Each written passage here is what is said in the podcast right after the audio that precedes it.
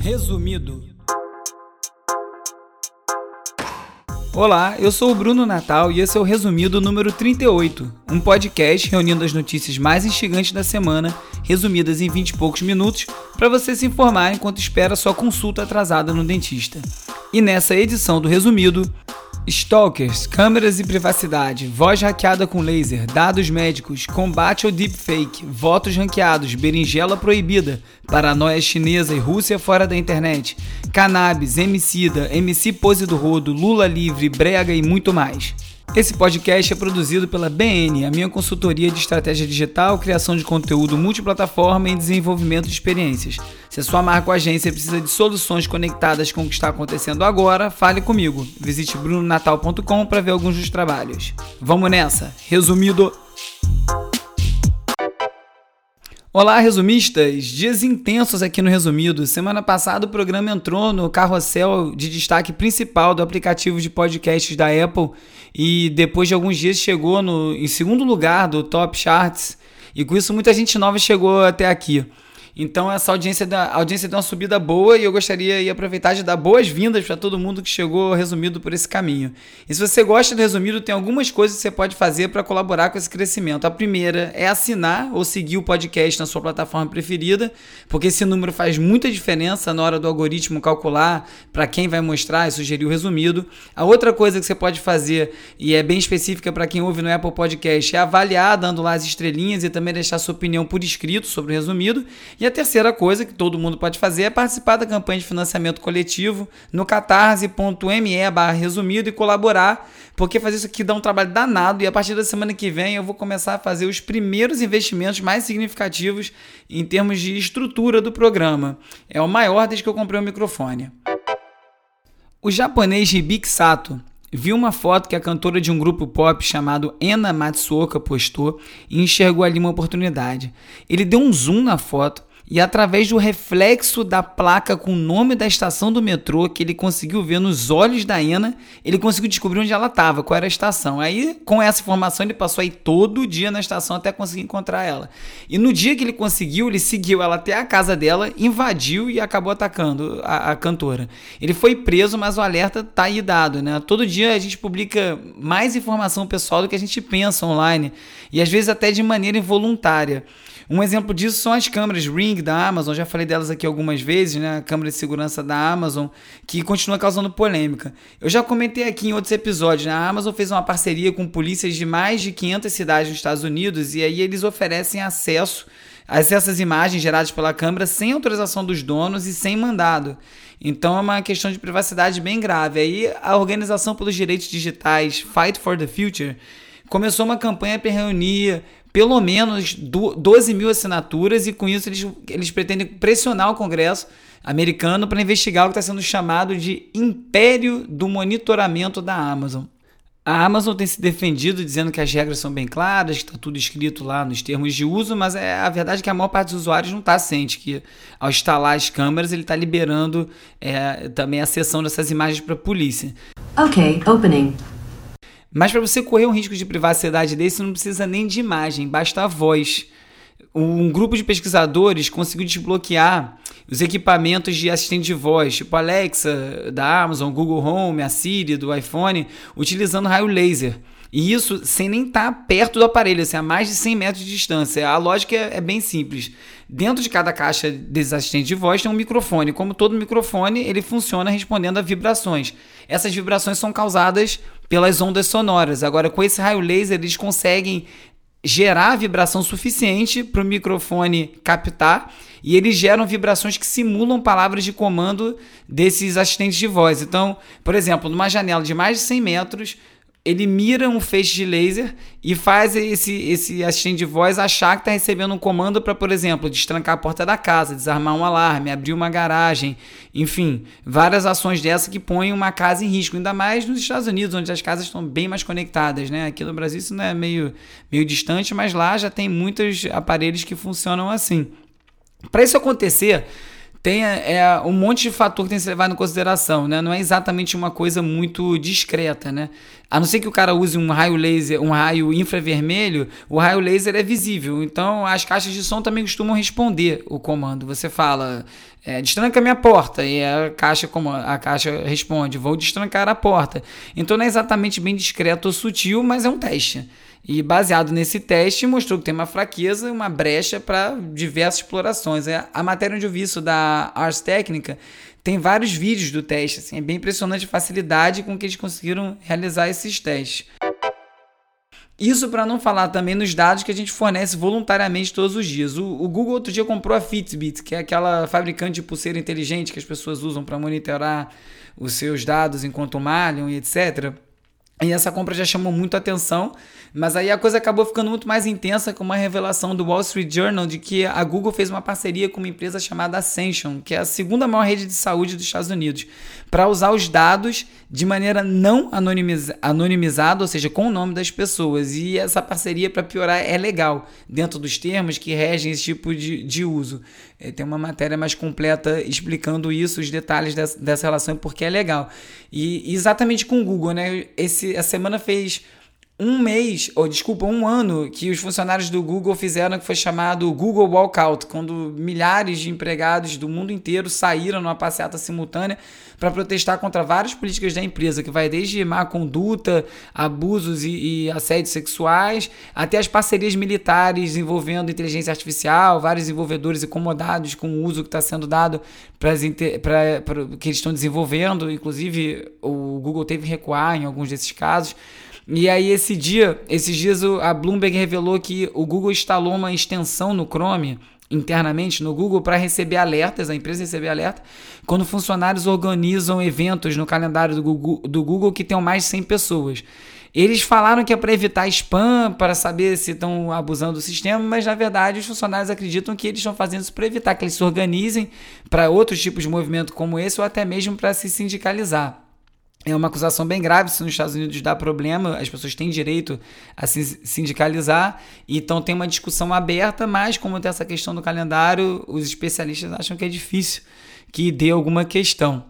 Nessa mesma linha de espionagem, o Le Monde falou também de dois agentes sauditas que eram funcionários do Twitter que foram descobertos eh, gerando e, e é, tirando informação de dentro do Twitter de usuários que estavam criticando o regime saudita e a família real e passando isso diretamente para o governo. E ainda falando de Twitter, a MIT Technology Review falou que o Twitter anunciou que vai alertar sobre deepfakes, mas não vai deletar, né? Deepfakes são aquelas montagens virtuais, digitais, em que uma pessoa simula a face de alguém, a voz de alguém, se tiver um imitador por trás, e parecem vídeos super realistas de alguém falando alguma coisa, sendo que aquele vídeo nunca aconteceu. Então, eles é, resolveram que eles vão anunciar, vai ter algum alerta dizendo que é um deepfake, mas que eles não vão deletar. E aí a gente vai ficar refém, então, da moderação do conteúdo feito por uma empresa privada, né? Porque eles vão decidir o que entra, que não entra, não deleta, quando resolve deletar, quando não deleta. É, outro dia teve o caso da Nancy Pelosi, que é uma, uma democrata que está bem de frente é, na oposição ao Trump, fizeram um vídeo dela e simplesmente não é deepfake, porque só desaceleraram a voz. Aí parece que ela está falando meio, meio errada, meio grog. E aí cada plataforma tomou uma decisão. O YouTube removeu o vídeo, o Facebook resolveu alertar e o Twitter resolveu não fazer nada. E é a verdade que, como 90% de deepfakes envolvem, na verdade, pornô, isso não é uma, uma aproximação, não é um dado estatístico, e é normalmente alguma montagem com alguma atriz, alguma cantora famosa, esse assunto ainda não estourou, mas ele vai estourar. Ele vai, vai ter eleição nos Estados Unidos ano que vem e vai começar o deepfake, eh, da mesma forma que foram as fake news, vão começar a ter um papel bem forte na, na nessas eleições. To am nobody, I am a fake bear. A deepfake to be precise. And as you can see, even I, the Prime Minister, can be affected by them. Yes. Esses dias Boris, uma, uma empresa fez um deepfake do Boris Johnson e do Jeremy Corbyn, que é Boris Johnson, atual primeiro-ministro, o Jeremy Corbyn é o seu opositor na questão do Brexit, e aí fez um deepfake dos dois, em que um apoiava o outro na corrida pelo cargo de primeiro-ministro numa próxima decisão. E quem fez isso foi uma empresa chamada Future Advocacy que fez justamente para alertar o poder né, da, do, do deepfake, está muito perfeito esse mesmo, e na esperança que esses próprios políticos, o Boris Johnson e o Jeremy Corbyn, se envolvam na questão e tentar começar a regulamentar isso de alguma forma. Nesse sentido de tentar entender o que é verdade, o que é mentira, a Verge falou que a Adobe, o Twitter e o New York Times estão desenvolvendo uma coisa chamada Iniciativa de Autenticidade de Conteúdo. Estou fazendo aqui uma tradução livre, que não tem data de implementação, que é uma forma de inserir digitalmente e de uma forma que não possa ser alterado os créditos em algum conteúdo como uma foto. Então, por exemplo, você consegue que uma foto sempre circule com o código, com o crédito amarrado e com isso você garante a autenticidade de uma fonte. E a fonte vai ser determinante para as notícias. Se cada notícia que circulasse no WhatsApp ou no Twitter tivesse junto ali a fonte, pode ser uma, um, um grande grupo de mídia ou um independente com, com relevância e que tenha credibilidade, pode começar a resolver essa questão. O grande pulo aqui é como é que vai ser uma coisa que você insere digitalmente e que não pode ser adulterado, né? Uma coisa, um sonho digital praticamente. Nos Estados Unidos, o Instagram vai começar o teste de não mostrar os likes, né? Aqui no Brasil, as curtidas. Aqui no Brasil já, já tá rodando há um tempo. Você só consegue ver as curtidas se você clicar ali. O dono do conteúdo da foto vê quantos foram lá o total, mas ele não fica mais exposto publicamente. E aí já teve uma grita lá de, de celebridade reclamando que assim eles não conseguem operar e mostrar o que eles precisam, enfim, a mesma discussão. Mas a ideia é tentar transformar num ambiente mais saudável, porque comprovadamente os piores conteúdos são os que mais engajam e a ansiedade que gera, principalmente nos adolescentes, mas em nós também, adultos, né? Essa vida é digital. Numa nota muito menos relevante, o Facebook resolveu proibir a berinjela e o pêssego de serem usados com conotação sexual. Ou seja, se uma pessoa num contato com outra pessoa, pedindo uma foto, algum tipo de interação, manda uma berinjela, eles vão encarar isso com, com uma espécie de assédio e vai ser proibido. Você vai receber um alerta, uma notificação. Não está bem claro como isso vai ser implementado, mas é, é surreal, assim, de novo voltando ao ponto de ser regulamentado por empresas privadas, né? Eles vão fazer esse tipo de, de moderação. E aí, enfim, vai começar a ficar um pouco complicado. Dentro dessa coisa de moderação, o TikTok está sofrendo uma desconfiança muito grande nos Estados Unidos de espionagem chinesa. O TikTok é o aplicativo da vez, você vai lá, grava um clipe, uma música de 15 segundos e faz uma dublagem, compartilha, e a parte chinesa da empresa está começando a interferir nas decisões da parte da baseada nos Estados Unidos, que supostamente é independente. Então está começando a, a, cobrar ou coisas como moderação de conteúdo, é, bloquear conteúdo político e não é esse, vamos dizer, o combinado entre as empresas. Isso começa a gerar um problema para a empresa nos Estados Unidos, para a presença dela nos Estados Unidos. Porque o grande medo dos Estados Unidos é que use esse tipo de dado para fornecer conteúdo para o governo chinês. Eles dizem que não, os servidores são separados, que as operações são separadas e que não vai para lá. Mas enfim, como é que vai comprovar isso, né? O Grindr, por exemplo, que é um app de encontros focados em gays, foi comprado por um grupo chinês há um tempo atrás e os reguladores nos Estados Unidos obrigaram o negócio a ser desfeito. E uma das principais preocupações era a questão de dados de usuários militares americanos. Mas assim como o público em geral, mas estavam mais preocupados com esses dados. Então, não vai ser uma grande surpresa se esse negócio for desfeito e o TikTok tiver que sair dos Estados Unidos. E, e, o que vai ser uma oportunidade muito boa para o Instagram, que agora está testando uma ferramenta igual ao TikTok aqui no Brasil, por enquanto. Vai começar a semana que vem. Essa disputa toda entre a China e os Estados Unidos e essas questões tecnológicas já vem se arrastando há algum tempo. Né? O Bill Gates, esses dias, se manifestou falando que essa preocupação exagerada dos Estados Unidos com a Huawei não tinha cabimento, que tem que haver uma cooperação, que esse medo na relação não vai ajudar nenhum dos lados e indo contra a orientação de alguns órgãos dos Estados Unidos de que empresas americanas não comprem, por exemplo, infraestrutura de telecomunicações da Huawei porque eles têm medo de serem hackeados, ou esses equipamentos virem propositalmente com falhas ou cavalos de Troia que possam ser explorados pelo governo chinês para conseguir informação. Se você pensar né, logicamente, pode ser mesmo, é um risco, né? E esse tipo de coisa vai aumentando e alertando as pessoas e vai começando a gerar uma paranoia e uma nova guerra fria tecnológica dessa vez. não por acaso a Rússia começa a elaborar um plano para se desligar da internet global. Eles querem construir a própria rede com servidores locais, são totalmente dependente e fechado. Tanto pelo medo de ser invadido, e, e, quanto pelo medo de ser controlado né, por, por uma estrutura externa e que eles não poderiam, por exemplo, se defender ou ter prejuízos caso caia a rede ou rompa um cabo no oceano, como já aconteceu outras vezes. Só que eles estão seguindo um modelo parecido com a China, que tem a sua internet fechada e consegue filtrar tudo, só que a China começou a construir essa rede em 2000, já com esse conceito em mente. Né? E, e agora os nós que a Rússia tem que começar a desatar para poder transformar a rede deles nisso, assim, tem tanto risco, tantas falhas que são tão grandes que tornam a tarefa quase impossível. Mas em todo caso, isso acaba sendo um indicativo de que a internet livre pode estar com os dias contados, né? Aquela proposta inicial que vivenciamos por tantos anos de trocas de arquivos e uma internet livre começa a caminhar para o seu fim, né? Começa com esses chamados jardins do Facebook, do Twitter, que para muita gente aquilo é a internet, quando não é começa a se tornar uma realidade ainda maior, né? Porque aí você, pelo menos no Facebook, começa, consegue pular fora. Agora, se todos os mercados começarem a se desligar e criarem verdadeiras intranets, a gente perde essa conexão global e a livre circulação de informação. É uma coisa bem grave, bem importante que está acontecendo.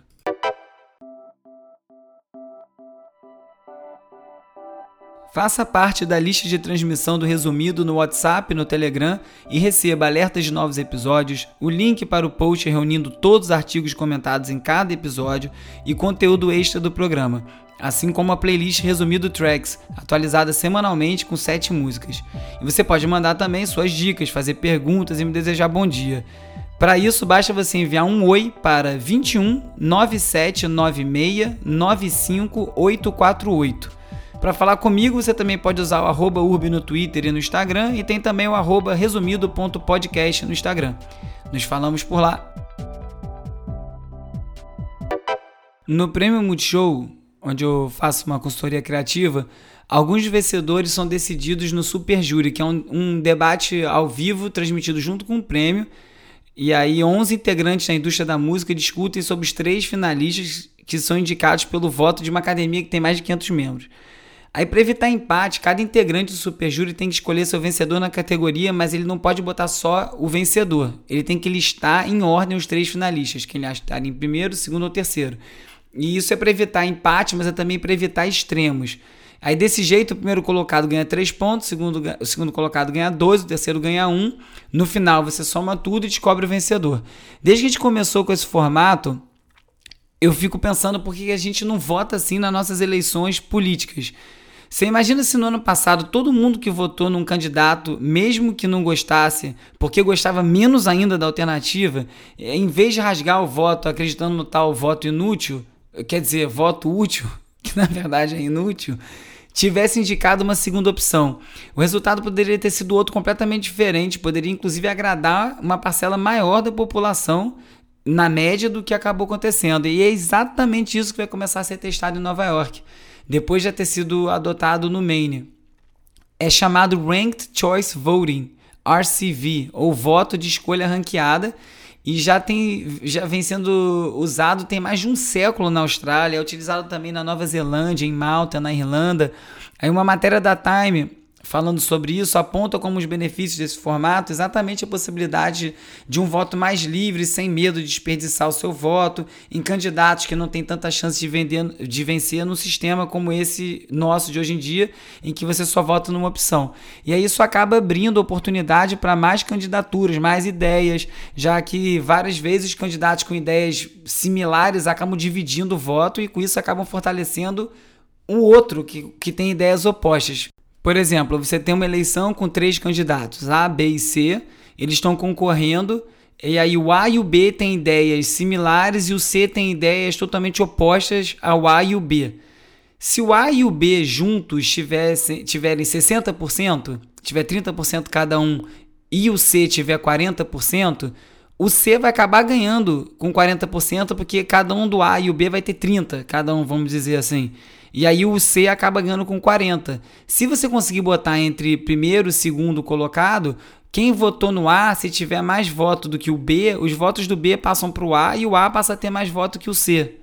Não sei se esse exemplo foi muito claro, se ficou mais confuso, mas enfim, você acaba equilibrando a coisa e sai um resultado mais fidedigno do que as pessoas querem.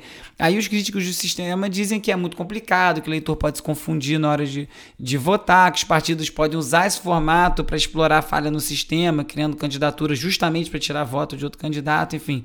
Como tudo, tem, tem benefícios e malefícios. Um, a, a, verdade é que esse sistema democrático de representação parece estar tá ficando fracassado ou chegando muito próximo disso.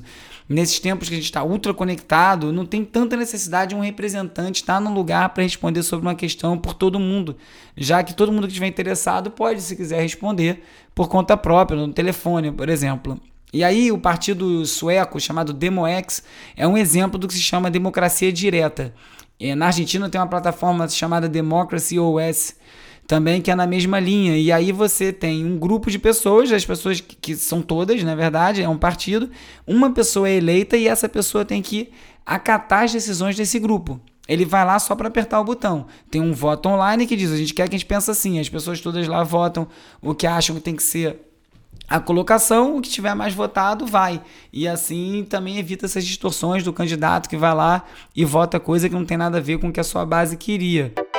A WSL, que é quem organiza o Campeonato Mundial de Surf, anunciou que eles vão ter um patrocínio para a etapa de onda grande da CDB-MD, que é uma empresa de canabidiol medicinal. É o primeiro patrocínio no esporte de uma empresa da, da indústria da cannabis, o canabidiol foi retirado né, de todas as listas de doping. Não é o THC, né? O canabidiol é, não é o uso recreativo de maconha, é o uso medicinal, mas você vê aí o quanto que o dinheiro tem força, né? Até outro dia isso era impensável, virou uma indústria bilionária e já começa a abrir as portas.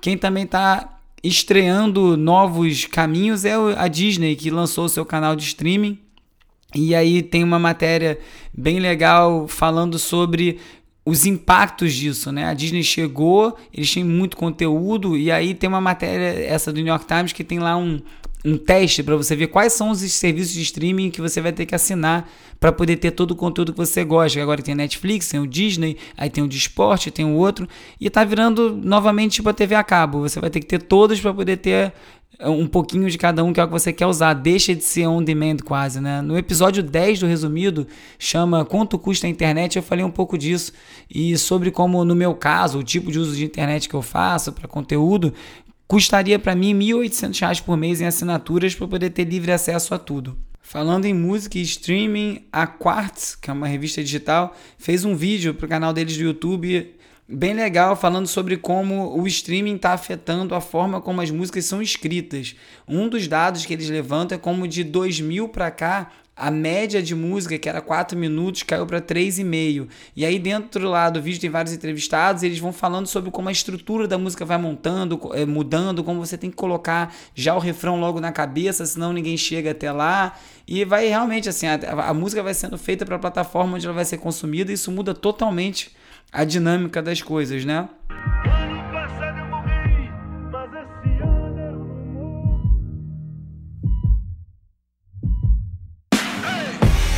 Eu sonho mais alto que drones, combustível do meu tipo, a fome. Essa semana também vi uma entrevista muito boa no podcast, um milkshake chamado Vanda, com Emicida é um papo de mais ou menos uma hora, depois vira é sobre o disco, um faixa a faixa, depois vira sobre outros assuntos, mas para quem tá afim de saber mais do disco dele, tem essa hora ali que é bem legal. E acabei lembrando de uma entrevista que eu fiz com ele há 10 anos. Eu não tinha percebido que tinha feito tanto tempo, foi assim que ele surgiu, uma entrevista bem longa.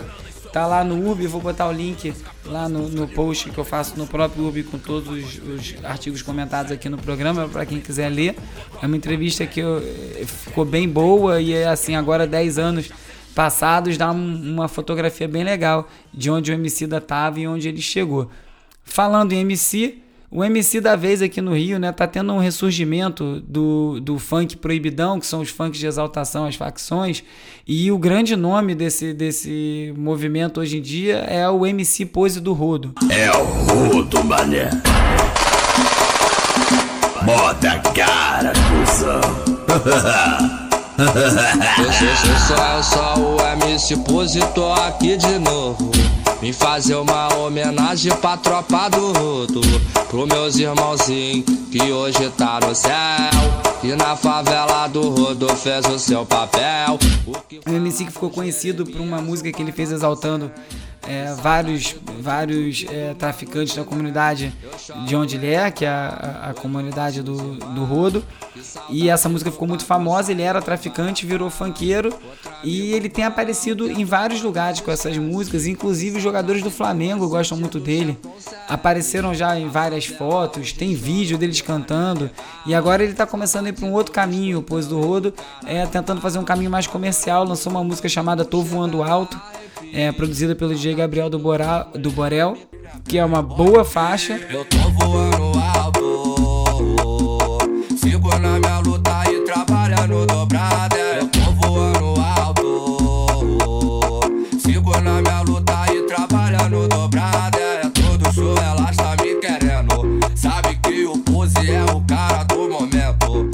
mas ele ainda vai lidar muito com essa coisa. Ele já foi preso outro dia por conta de associação com tráfico, depois foi solto.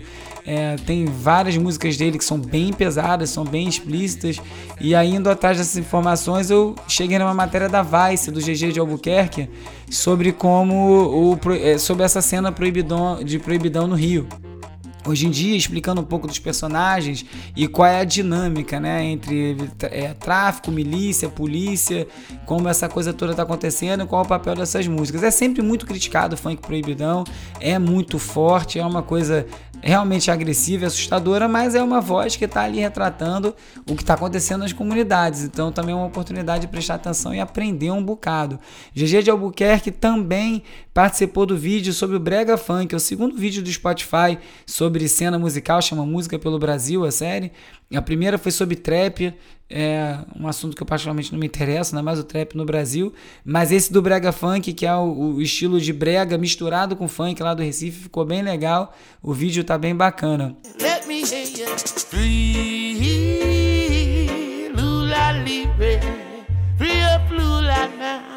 Quem também lançou uma música há um tempo atrás foi o Digital Dubs, lançou uma, uma, um dub plate chamado Lula Livre com Earl 16, clássico DJ jamaicano, DJ é como chamam os MCs na Jamaica. Essa música já vinha fazendo barulho, semana passada o Lula foi solto, ela sem dúvida virou um assunto. O Carlos Albuquerque, grande calbuque, meu mestre no jornalismo, fez um texto explicando é, um pouco mais dos bastidores dessa faixa, tá no blog dele, vou botar o link lá também para quem quiser ler mais a respeito disso. Yes, a Lula used to fight.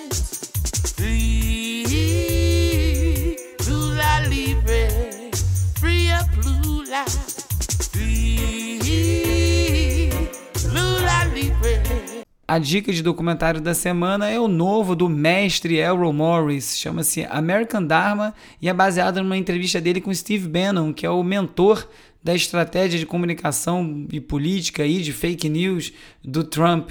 É, o filme foi lançado ano passado em festivais, agora vai entrar em cartaz. Tem um trailer legal no YouTube que já dá uma curiosidade de ver. Tudo do Errol Morris eu recomendaria ver, porque é sempre muito bom, até quando não é tão bom. Então fica a dica, American Dharma. Eu sou o Bruno Natal, obrigado pela audiência e semana que vem tem mais Resumido. Resumido.